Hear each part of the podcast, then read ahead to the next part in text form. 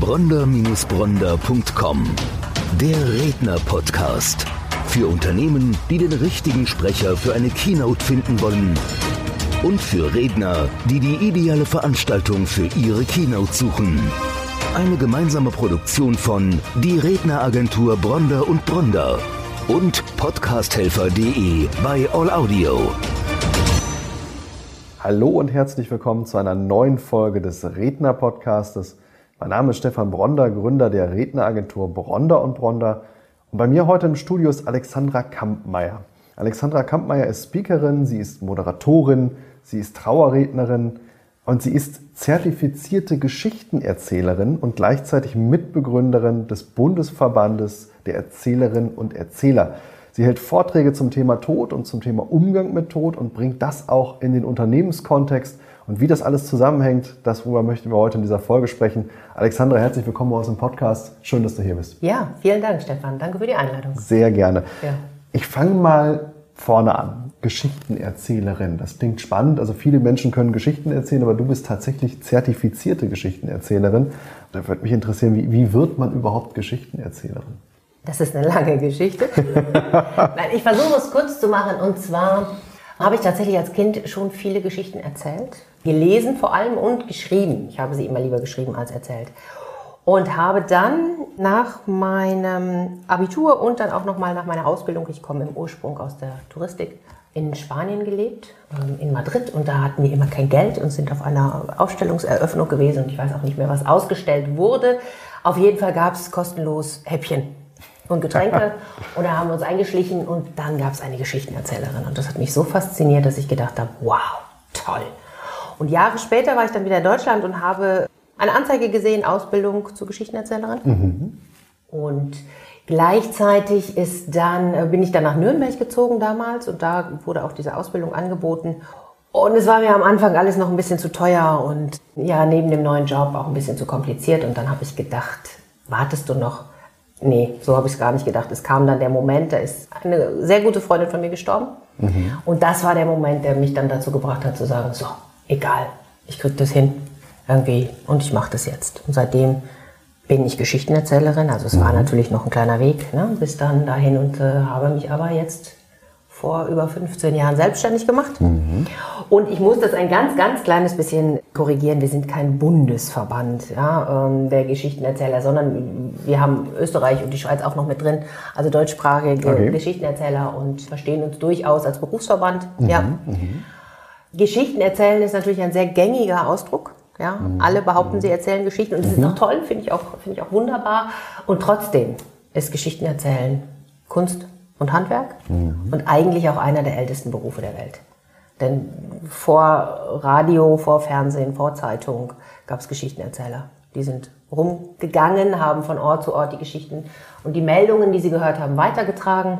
In Spinnstuben wurden Geschichten erzählt, in Schützengräben wurden Geschichten erzählt. So sind viele, viele Märchen, Mythen und ähnliches entstanden und weitergetragen worden. Also da könnte ich jetzt noch Stunden drüber erzählen.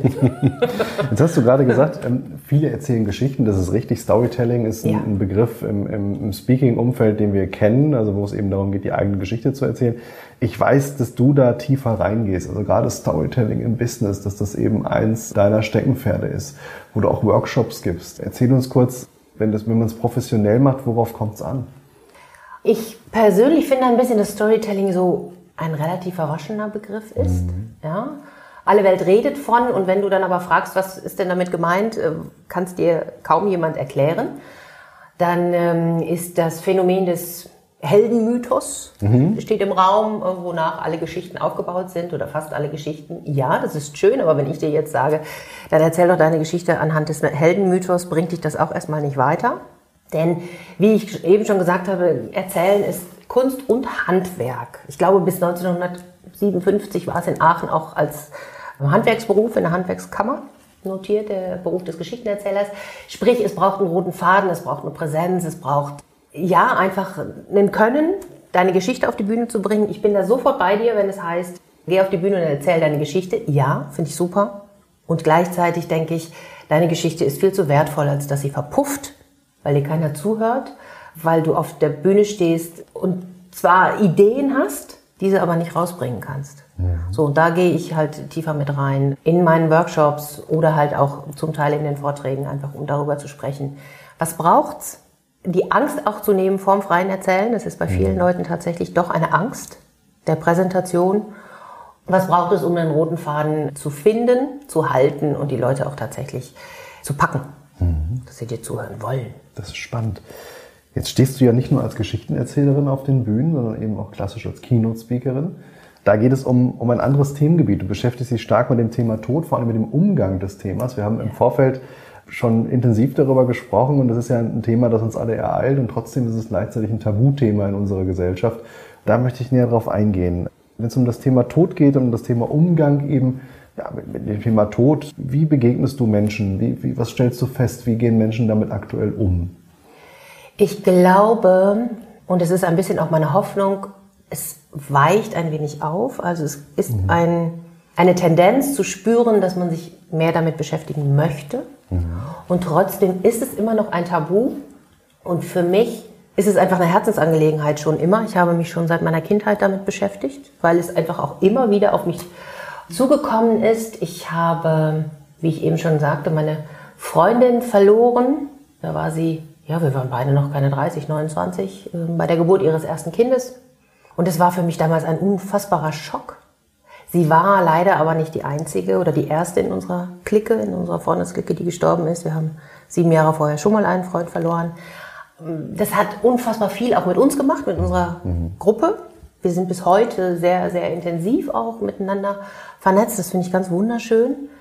Und ich stelle aber auch immer wieder fest, was für eine große Angst Menschen haben, darüber zu sprechen. Dass wir sind unfassbar fortschrittlich, auch medizinisch. Die Palliativmedizin, es ist wunderbar, dass es die gibt. Und gleichzeitig sind so unfassbar alte Glaubenssätze in uns verankert. Du darfst auf gar keinen Fall darüber sprechen, weil dann tritt der Tod gleich ein. Und wenn du am besten überhaupt nicht drüber redest und nicht mal dran denkst, dann kann er, ja, dann verschont er dich, so. Und da merke ich, das möchte ich gern aufbrechen. Ich merke auch, dass ein Redebedarf da ist, wenn du mit den Leuten tatsächlich ins Gespräch kommst und ihnen zuhörst. Es geht ganz oft einfach ums Zuhören, auch wenn ich jetzt gerade viel rede. ich kann aber tatsächlich auch zuhören und ein bisschen ohne große Befangenheit Leuten begegnen, dass sie reden dürfen über den Tod. Was macht das mit mir? Und das ist ganz häufig nicht anzutreffen. Da gibt es vielleicht ein, oh, das tut mir leid. Und dann ist das Gespräch zu Ende.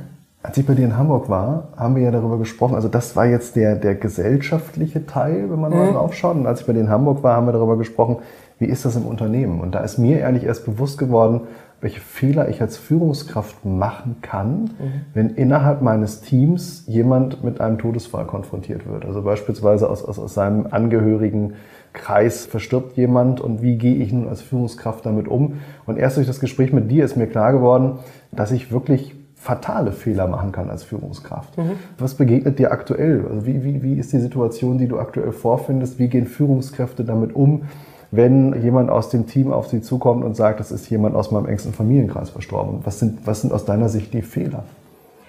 Ich glaube, viele Führungskräfte, so erlebe ich es zumindest, sind überfordert, weil sie sich vorher auch tatsächlich überhaupt noch gar keine Gedanken darüber gemacht haben. Natürlich, wenn das Thema nicht aktuell ist, macht sich keiner gerne Gedanken darüber. Das ist ganz egal, ob das jetzt im Business oder im, im privaten Bereich ist. Und ich möchte aber, dass die Leute sich Gedanken darüber machen. Wenigstens einmal sich klar vor Augen führen, was passiert, wenn ich als Führungskraft nämlich die falschen Worte wähle oder meine, das muss jetzt aber so und so funktionieren und derjenige, diejenige hat nach, ich sage jetzt mal Tagen X, wieder zu funktionieren und in der Arbeit zu sein. Äh, Das wird nicht gehen, weil jeder trauert anders. Ich habe auch nicht die Patentlösung und sage, so als Führungskraft musst du so und so und so reagieren und dann läuft das von ganz alleine. Da gibt es auch leider keine Statistik, die ich jetzt hier irgendwie anführen könnte.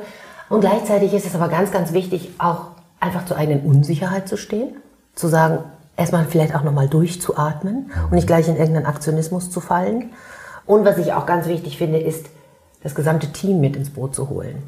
Das habe ich auch damals erlebt und es war wunderbar und da bin ich eine, ein großer Fan von Räumen zu schaffen, wo auch die Masken fallen. Ja, weil das Thema Tod ist wirklich so essentiell, das bringt uns an einen Punkt, wo, wo wir keine Masken mehr tragen können. So, wo wir uns wirklich öffnen, wo wir wirklich was zeigen. Und wenn dieser Raum gegeben ist, wo vielleicht jemand, der betroffen ist oder auch betroffen ist, weil jetzt die Situation gibt es auch, mit einem Mal fehlt ein Kollege, weil er gestorben ist. Und, und dann stellst du erst fest, wie wertvoll der war, wie wichtig der war. Das war dir vorher gar nicht bewusst. So, und das einfach auch mal zu thematisieren und zu sagen, so, jeder, wer ein Thema hat, kann das jetzt einfach mal, ich sag mal 10 Minuten, 15 Minuten darlegen, ohne Unterbrechung, ohne Rechtfertigung, ohne Bewertung. Das schafft ein unfassbares Miteinander, eine Loyalität. Und da können Führungskräfte tatsächlich auch viel machen, weil da in dem Moment ist es egal, ob du Führungskraft bist oder Praktikantin oder Kollegin oder was auch immer, da sitzen alle in einem Boot und Hinterher können sie ja alle ihre Masken wieder aufsetzen. Das ist ja überhaupt nicht das Thema. Mhm. Ja, die sind ja nicht dauerhaft verloren. Aber in, in diesem Raum haben die nichts zu suchen. Und das schafft wirklich eine Teamfähigkeit. Die kriegst du in keiner Teamsitzung so hin. Als wir, darüber, ja, als, als, wir darüber gesprochen haben, also da ist mir bewusst geworden, ich bin ja nun auch ehemalige Führungskraft, klassisch angestellt gewesen, habe äh, Vertriebsteams geleitet. Und mir ist diese Situation da bin ich im Nachgang sehr dankbar darüber, erspart geblieben. Also mhm. ich hatte nicht die Situation, dass irgendwann jemand aus meinem Team auf mich zukam und sagte, es ist im, im, näheren Umfeld jemand verstorben. Mir ist aber auch klar geworden, als wir gesprochen haben, ich war da überhaupt nicht darauf vorbereitet. Das heißt, ich hätte wahrscheinlich auch genauso reagiert, indem man einfach sein, sein Beileid ausgedrückt hätte, was in dem Moment einfach eine, ja, eine Sache der, der Höflichkeit ist, aber dem, demjenigen damit auch nicht wirklich geholfen ist. Hätte auch nicht gewusst, wie kommuniziere ich das ans Team. Mhm. Dann sind mir viele Dinge klar geworden, über die wir dann auch gesprochen haben was ich als Führungskraft auch für Möglichkeiten im Negativen habe, wenn ich mit diesem Thema falsch umgehe. Also machen wir mal das Beispiel, äh, die Unternehmen investieren viel Geld in Onboarding-Prozesse, gerade jetzt, es wächst eine neue Generation heran, Fachkräftemangel ist in aller Munde. Jetzt kriege ich die richtigen Mitarbeiter mhm. und was ist, wenn dann etwas passiert, ja, konstruieren wir den Fall, du hast einen jungen Mitarbeiter und der ist super und du hast viel Geld eben fürs Onboarding und, und fürs, für die Personalauswahl schon investiert und jetzt verstirbt jemand. Also beispielsweise, wirklich das, das Beispiel noch mal ein bisschen krasser zu nehmen, aus dem Elternteil. Mhm. Und jetzt gehe ich als Führungskraft damit falsch um. Dann kann eine Verbindung zum Unternehmen auch schnell wegbrechen. Ganz genau. Ja, und dann kann es sein, dass das, all das Geld, was du investiert hast, um diese Person zu finden, im Grunde am Ende für die Katz war, sage ich es jetzt mal so ganz salopp. Exakt. Also ja, weil, weil einfach die, diese Werte und auch die, die, ja, ich nenne sie jetzt einfach mal, die Unternehmenswerte einfach wichtig sind. Ja, und die mhm. werden häufig propagiert, aber nicht zwingend gelebt. Und mhm. es ist ja schon auch in vielen Statistiken, Untersuchungen herausgekommen, dass die meisten Leute nicht wegen des Unternehmens oder wegen des Jobs wechseln, sondern oder kündigen, sondern wegen der Führungskraft. Mhm. Ja? So und da finde ich ist eine wertschätzende Kommunikation und auch wirklich eine ein Umgang mit der eigenen Unsicherheit ist ganz wichtig. Ich habe auch mit anderen gesprochen, die haben gesagt, ja, nee, aber wenn bei uns dann jemand was passiert oder oder so, äh, da kümmern sich dann die anderen drum. Wo ich denke, nein, das ist du bist der Chef oder die Chefin und ich finde, du darfst da als gutes Beispiel vorangehen. Das heißt nicht, dass ich als Chefin alles wissen muss. Überhaupt nicht. Aber ich kann mein Team mit ins Boot holen und sagen, so, wie gehen wir damit um? Was ist euch wichtig? Weil dann ist es auch ein Zusammenhalt, der für alle steht. Und sei es, ich sag mal jetzt einfach, wir machen einen kleinen Tisch mit einer Kerze, mit einer Beileidskarte. Wie lange steht es? Da, ja? Wer kümmert sich? Mhm, mh. Solche, solche Dinge, ich finde, das ist wichtig und auch, was passiert, wenn, wenn ähm, ich einer Kollegin begegne, die hat jetzt ihren Mann verloren, flüchte ich dann aufs Klo ich meine, das ist doch keine Art. Ja, nur weil ich nicht weiß, was ich sagen soll. Und das ist aber passiert. Und ich mhm. habe mit, mit etlichen Leuten gesprochen und die haben gesagt, okay, meine Führungskraft in dem Moment hat mich aufgefangen. Aber meine Kollegen, da hat sich nicht einer von gemeldet in der ganzen Zeit. Also ich habe am Ende gekündigt aufgrund dieser Sprachlosigkeit.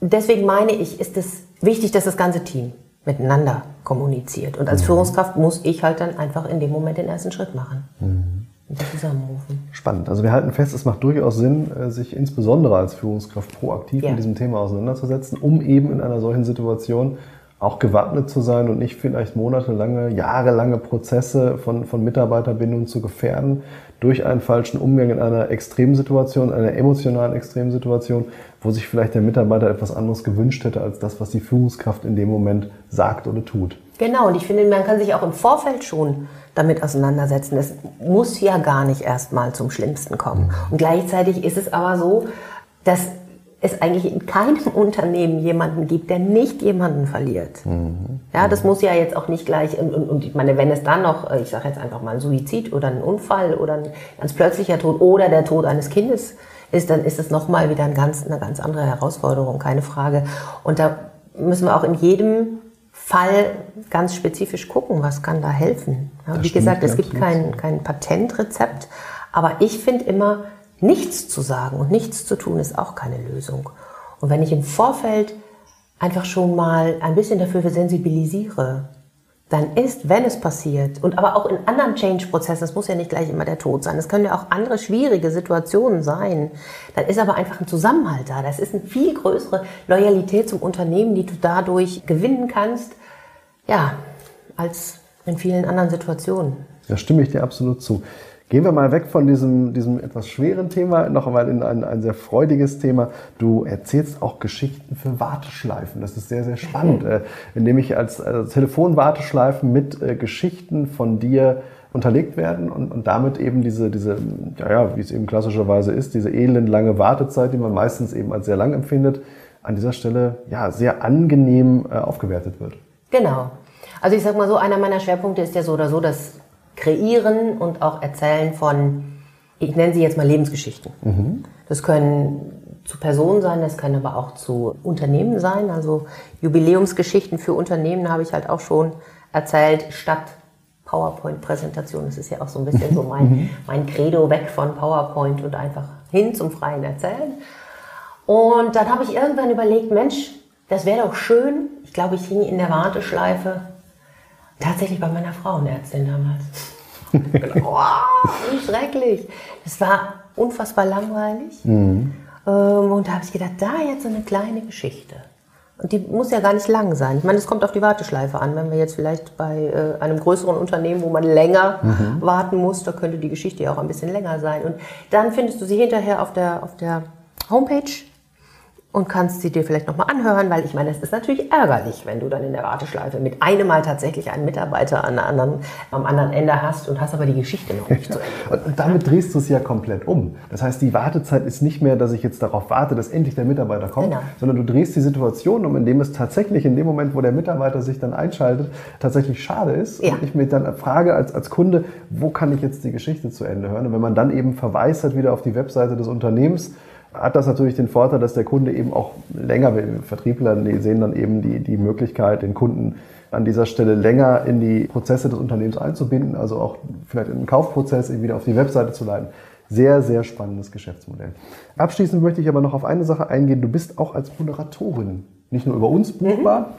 Wo liegen deine Schwerpunkte, wenn es um das Thema Moderation geht? Bist du da komplett frei? Hat das, hat das einen bestimmten Fachbereich? Gibt es Schwerpunkte oder bist du da breitflächig unterwegs? Also es gibt keine Schwerpunkte. Nein, es ist, hat sich schon herausgestellt, dass dieses Thema Tod mich tatsächlich immer wieder einholt. Und für mich ist es, um da nochmal auf deinen, deinen Satz eben zurückzukommen, für mich ist es tatsächlich kein wahnsinnig schweres mhm. Thema. Also es mhm. bedeutet, natürlich auch ich trauere auch bis heute. Ich habe schon wirklich viele Menschen verloren und da will ich jetzt auch gar nicht drüber ein, drauf eingehen, weil darum geht es mir nicht, sondern es geht mir einfach darum, das ist ein Thema, was so viele runterzieht und ich möchte aber gerne ein bisschen bisschen Leichtigkeit da reinbringen. So, aber das war jetzt gar nicht deine Frage.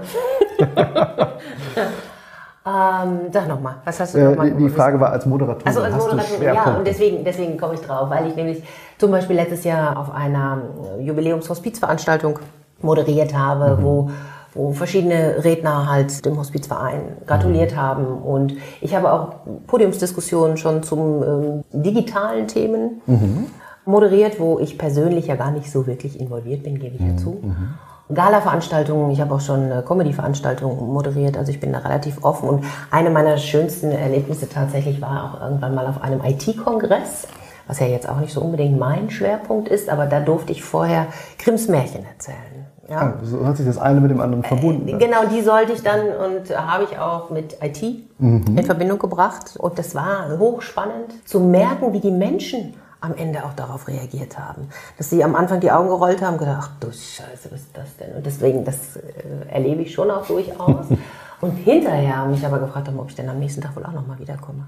Spannend, sehr Ja. spannend. Große Vielfalt, die du zu bieten hast. Ja. Wirklich durch die Reihe durch, von der Geschichtenerzählerin über die Speakerin, über die Mentorin, über die Trauerrednerin, über Vorträge zum Thema Tod und Umgang, über Workshops dahingehend, wo du eben Führungskräfte mit an die Hand nimmst.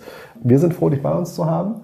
Wir wissen, dass gerade, sage ich immer wieder, die weicheren Themen immer mehr am Markt auch ihre berechtigten äh, Schwerpunkte finden. Gerade ich als Unternehmer weiß eben auch, es geht nicht nur immer um die Hard Facts, sondern ganz, ganz entscheidend ist, wie gehe ich mit den Menschen um, wie gehe ich mit den Menschen im Unternehmen um. Ich freue mich auf die Dinge, die kommen und sage vielen Dank, dass du den weiten Weg heute gemacht hast ins Studio. Vielen, vielen Dank für die Einladung. Sehr, Sehr schön. gerne. Ja. Danke. Bronder-Bronder.com Der Redner-Podcast. Für Unternehmen, die den richtigen Sprecher für eine Keynote finden wollen. Und für Redner, die die ideale Veranstaltung für ihre Keynote suchen. Eine gemeinsame Produktion von Die Redneragentur Bronder und Bronder und podcasthelfer.de bei All Audio.